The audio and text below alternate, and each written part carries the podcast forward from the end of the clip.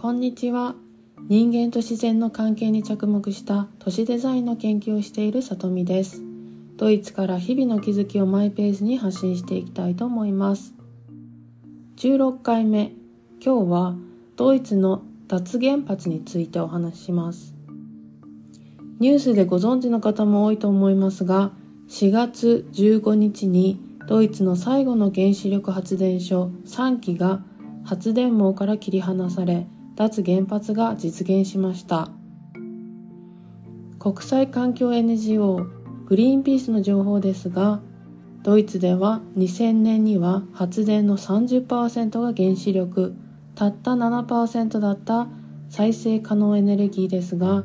2022年には6%の原子力45%の再生可能エネルギーの割合となりました。ドイツ政府は去年2030年に電力消費量に占める再生可能エネルギーを80%にする方針を新たに掲げています。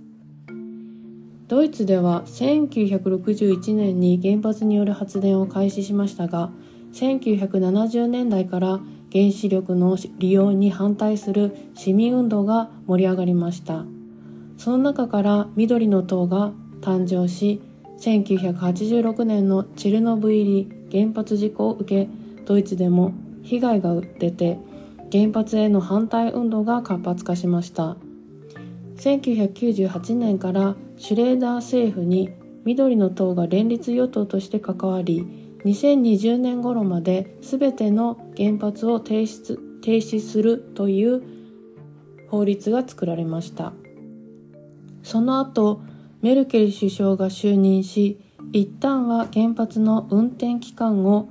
延長すると決定したにもかかわらず2011年の福島第一原発事故を受け脱原発の方針を打ち出しますこの時のメルケル首相の演説は有名ですね。一度決定したことを自ら訂正し、間違っていたと話す姿勢は、国民の安全第一を考え、国民の意見を親身に汲み取る正義のあるものだと思いました。その決定をせざるを得ないほど、原発に対してリスクのあるものとして反対していた世論が政治を動かしたとも言えます演説の中で当時メルケ首相が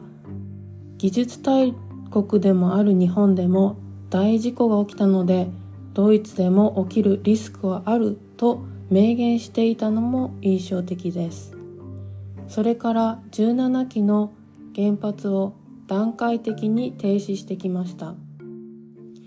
去年からウクライナへの侵攻を続けるロシアがドイツ向けの天然ガスの供給を大幅に削減するとエネルギー価格の高騰などエネルギー危機への懸念から原発を続行するべきという脱原発に反対する意見も経済界などで多くなってきていたそうです。去年末に脱原発を実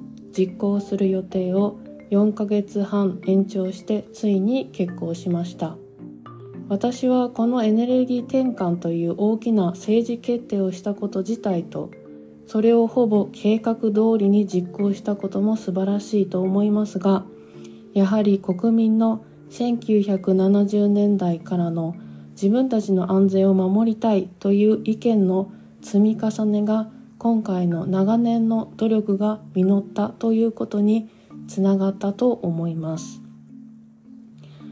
脱原発しても廃炉までの原発の安全管理核のゴミの処理地処分地も決まっていないので原子力の安全に関わる課題や環境問題は今後も続きます。一方原発事故を経験した日本では一時は全ての原発を停止し脱原発を目指すという法案もありましたが原発再稼働を増やしていきそれから約10年後2022年12月に原発を最大限活用する方針を固めてしまいました。ドイツの周辺国も未だに発電時に二酸化炭素が発生しないクリーンな発電方法として原発を主要のエネルギー供給源にして原子力発電所を新たに建設するというところも少なくないです。言うまでもないですが原発の稼働を続けるということは核のゴミが増えて次世代未来の世代の地球の負の遺産になること自己時の環境への甚大なる被害を常に危惧するということになります。産業革命から人間は文明の進歩で利便性効率性を重要視してきました。これ以上人間が自然をあって当たり前のものとして利用するだけにならぬよう人間と自然を切り離してみることのないよう人間が自然の一部であること地球の一員として知恵を使っていく意識革命がこれからもますます重要になってくると思います。今回はドイツの脱原発の実現のニュースを受けて私なりに考えていることを話しました。今日も聞いていただきありがとうございました。ではまた。